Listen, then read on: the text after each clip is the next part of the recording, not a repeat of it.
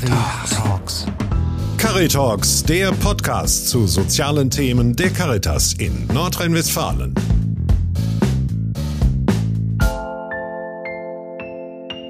Kindertageseinrichtungen müssen inklusiv arbeiten. Das regeln heute die einschlägigen Gesetze.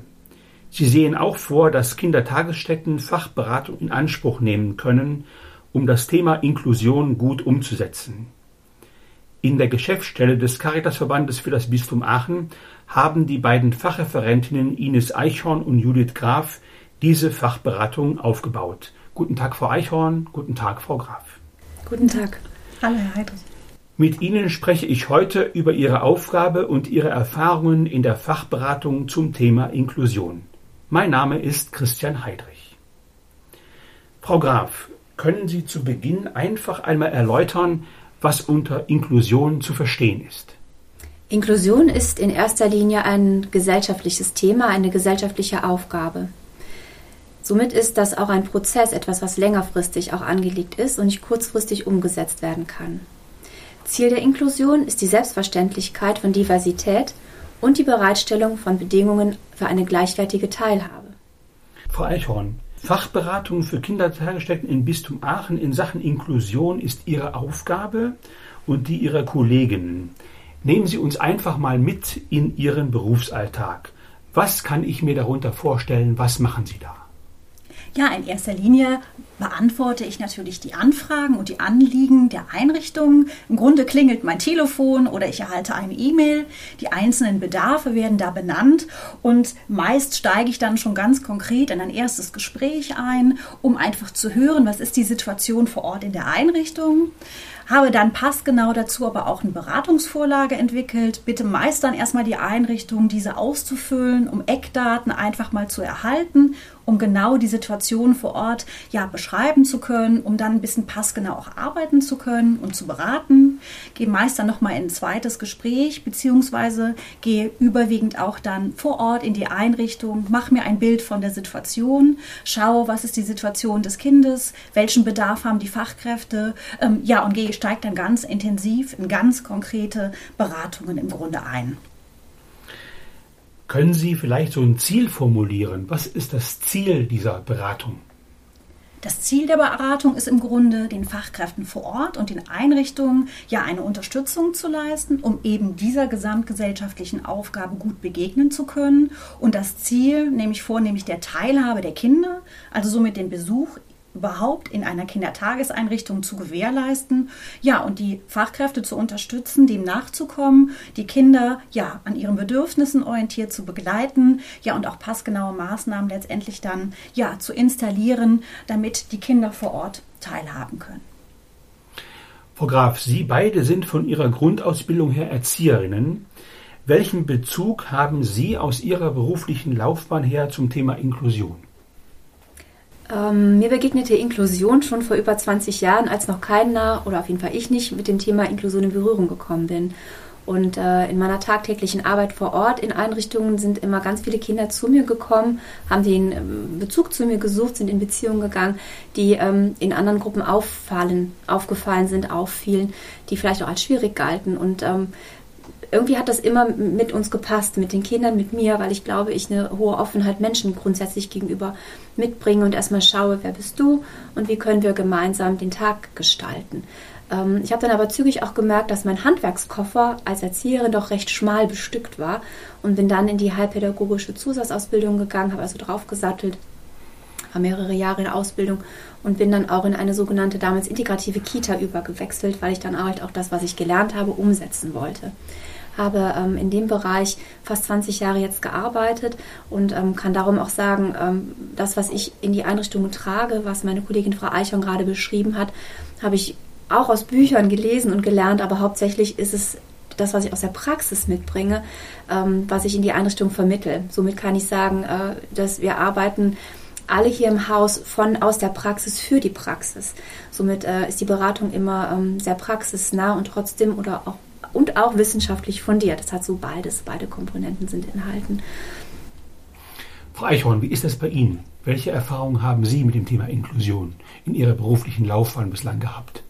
Ja, ich habe ja einige Jahre als Erzieherin ähm, in Gruppen, in der Gruppentätigkeit gearbeitet, bin dann in die Leitungsfunktion gewechselt, habe viele Kinder als Leitung begleitet und vor rund zehn Jahren dann aber sind wir immer in die Situation gekommen, dass Kinder, die einen erhöhten Bedarf haben, mussten wir in der damaligen Kita, die ich geleitet habe, abgeben in eine andere Einrichtung, weil die gesetzlichen Rahmenbedingungen es ja nicht vorgegeben haben, die Kinder vor Ort zu inkludieren.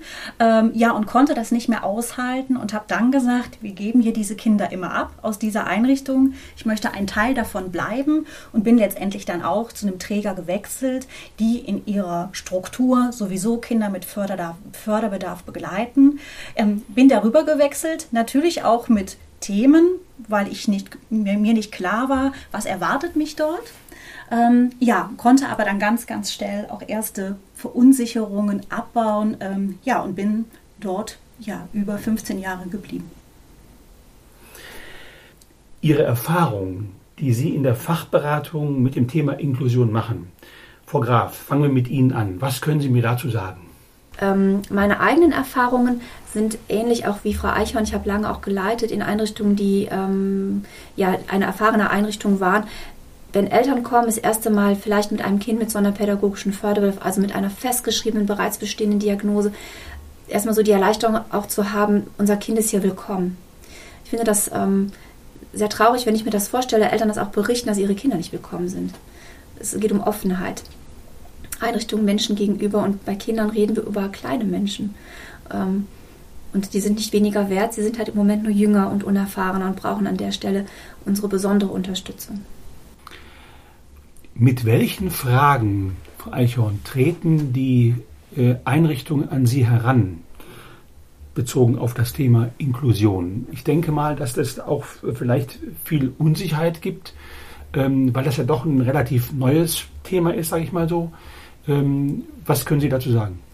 Genau haben Sie es gerade beschrieben, so wie es ist. Mir begegnen viele Unsicherheiten und meine Aufgabe ist es, all die Themen, die vor Ort auf mehreren Ebenen aufploppen, sei es in der Elternarbeit, in der konkreten pädagogischen Begleitung oder auch in dem Thema Förderung, wo sind meine Grenzen, was müssen wir hier alles leisten, sind starke Verunsicherungen in dem Feld. Ähm, und mir gilt es dann an dieser Stelle, ja, all diese Themen zu sammeln, zu sortieren und einfach ganz gezielt zu überlegen, ähm, in welchem Verantwortungsrahmen ist die Kita in der Situation, wo kann sie sich abgrenzen, wo kann sie sich Unterstützung holen, was können die Fachkräfte leisten, was leisten Leitung und Träger. Also es ist zunächst erstmal ein wirkliches Sortieren, um vor Ort auch die Mitarbeitenden zu stärken. Und dann ist das Wichtigste oder die wichtige Grundlage, dafür Sorge zu tragen, dass die Fachkräfte die Kinder gut beobachten, weil im Grunde muss vor Ort meiner Meinung nicht mehr geleistet werden, als wirklich die Bedürfnisse ja erstmal zu erkennen, ne, über dann eine gezielte systematische Beobachtung und die Beobachtung dann in ein pädagogisches Handeln münden zu lassen. Und ich glaube, das ist das Kerngeschäft. Und viele Themen, die auch im Moment aktuell in der Kita so vorherrschen, ähm, ja, setzt dieses wesentliche Grundelement schon mal ein bisschen so an den Rand, ähm, aber das sollte immer im Mittelpunkt der Arbeit stehen und ähm, ja, helfe im Grunde den Fachkräften den Blick dorthin zu richten Darüber hinaus natürlich auch zu sortieren, wo sind die Grenzen, weil eingangs sagten Sie Überforderung, Verunsicherung. Ähm, ja, die pädagogischen Fachkräfte sind keine Therapeuten vor Ort. Sie müssen nicht unbedingt eine therapeutische Arbeit leisten.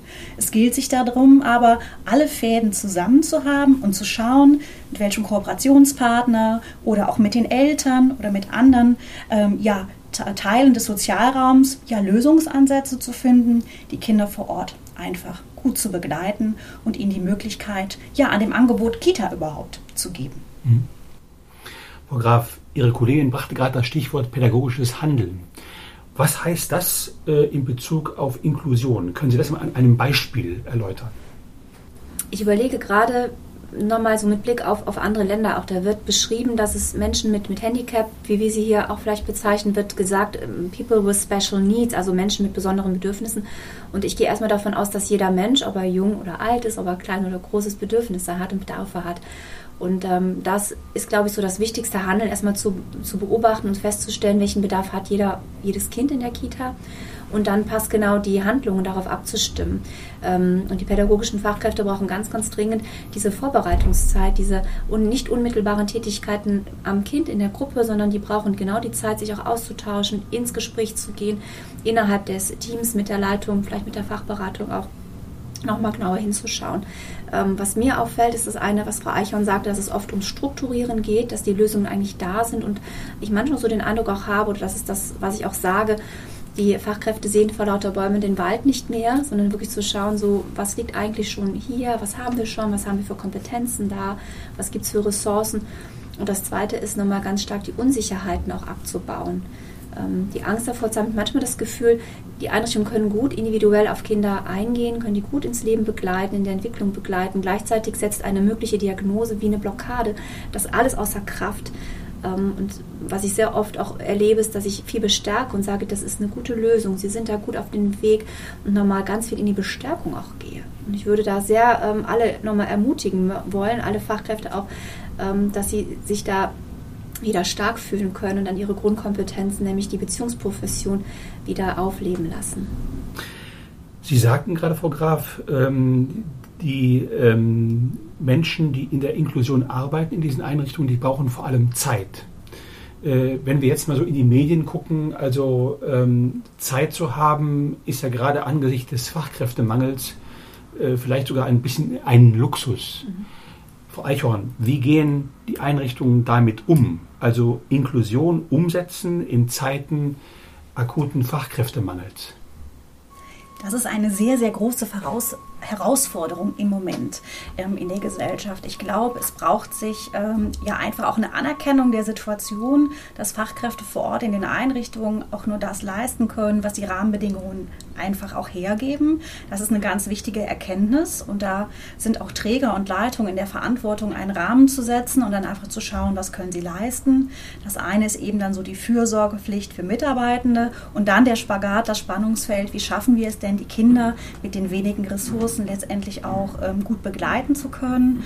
Ich denke, wichtig ist an der Stelle ähm, ja auch von wenig Fachkräften stets in der Betreuung und der Begleitung Zeiträume zu schaffen, um sich wirklich gezielt vorzubereiten, die Kinder im Alltag zu beobachten. Das ist immer möglich, ähm, um wirklich da auch nochmal zu priorisieren oder auch nochmal ganz klar die Arbeit in den Mittelpunkt zu stellen, vielleicht Dinge dann über Bord zu werfen, die jetzt im Moment nicht äh, äh, ja, so dringlich sind ähm, und dann einfach nochmal zu schauen, ähm, ja, wie kann vor Ort dem ja, gerecht also wie kann man dem gerecht werden.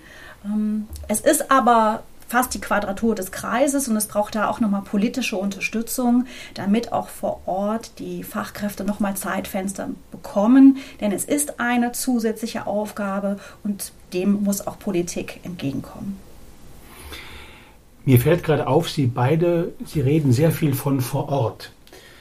Das lässt mich zu der Frage kommen, ist Inklusion immer gleich Inklusion oder inwieweit muss man wirklich die Bedingungen, die vor Ort sind, bei der, bei der Frage berücksichtigen? Das ist eine ganz zentrale Frage und Sie haben es gerade schon aufgegriffen vor Ort. Das heißt, ähm, das ist auch ein Kennzeichen unserer Arbeit, dass wir vor Ort in den Kitas sind und ähm, genau, passgenau dementsprechend beraten können. Ähm, wir können nicht vom Tisch aus Dinge beurteilen. Wir können, mm, wir haben vielleicht Ideen, wie etwas gut gelingen kann, aber wenn das Raumkonzept es nicht hergibt, wenn man zum Beispiel ähm, einen, einen, ähm, eine Einrichtung hat, die fast mit so einem ganz, ganz langen Flur versehen ist, dann habe ich andere Bedingungen, als wenn ich auf zwei Etagen eine Einrichtung zum Beispiel habe. Es kommt noch darauf an, wie zum Beispiel ist, ist der Garten, gibt es eine Waldnähe, äh, wie ist die Einrichtung im Sozialraum eingebettet. Wenn, ähm, Frau Eichern hatte eben gesagt, wenn Therapeuten zum Beispiel auch mit für das Kind ähm, zur Seite stehen in diesem Team für das Kind, für das Kind, was diese Teilhabe bekommt, diese Teilhabemöglichkeiten, dann ähm, muss ich eine Vernetzung auch haben. Also das ist nicht nur solitär gesehen auf das Kind in dieser Einrichtung, sondern ich muss darüber hinaus noch weiter schauen.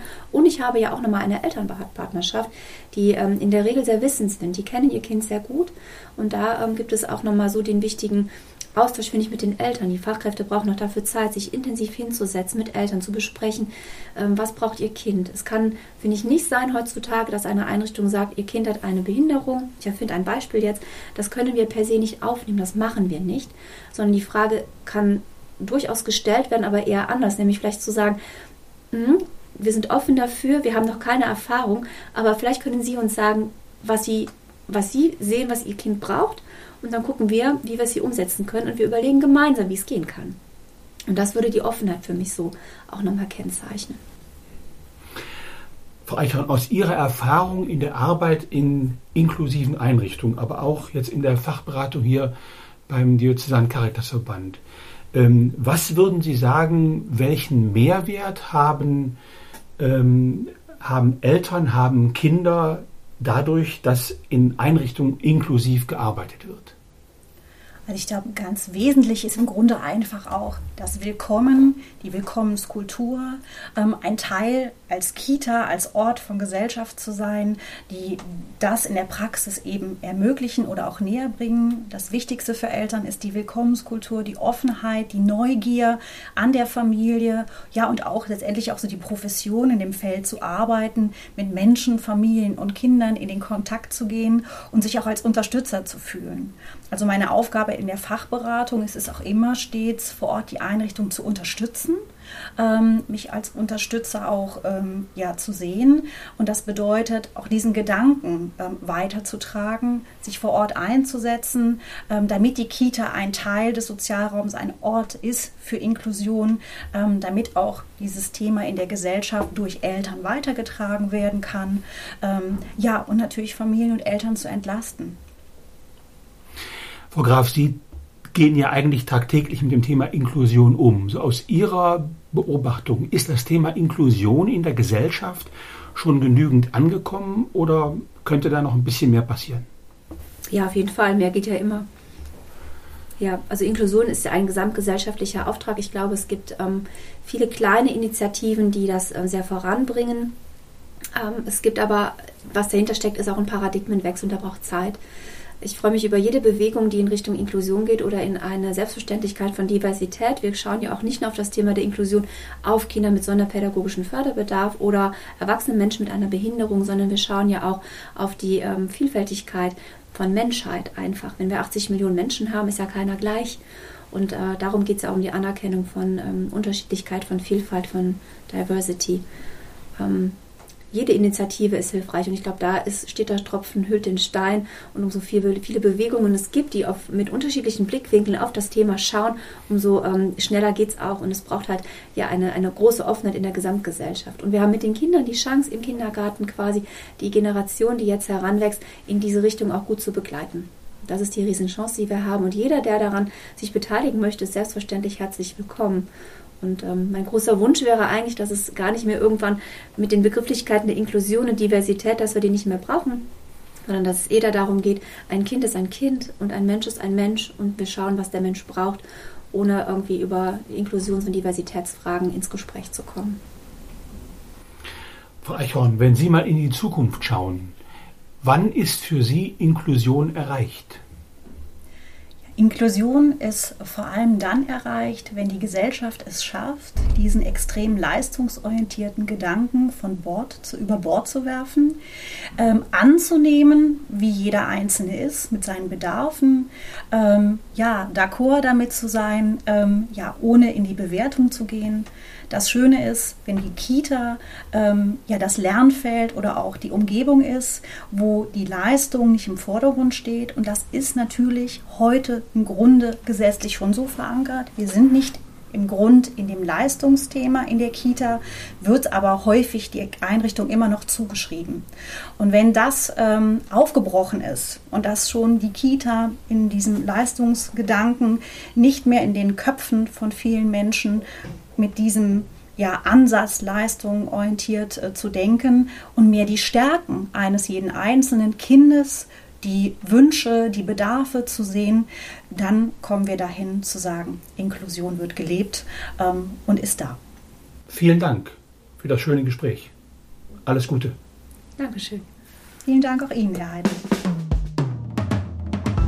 Sie hörten Caritalks, den Podcast zu sozialen Themen der Caritas in Nordrhein-Westfalen. Cari, Cari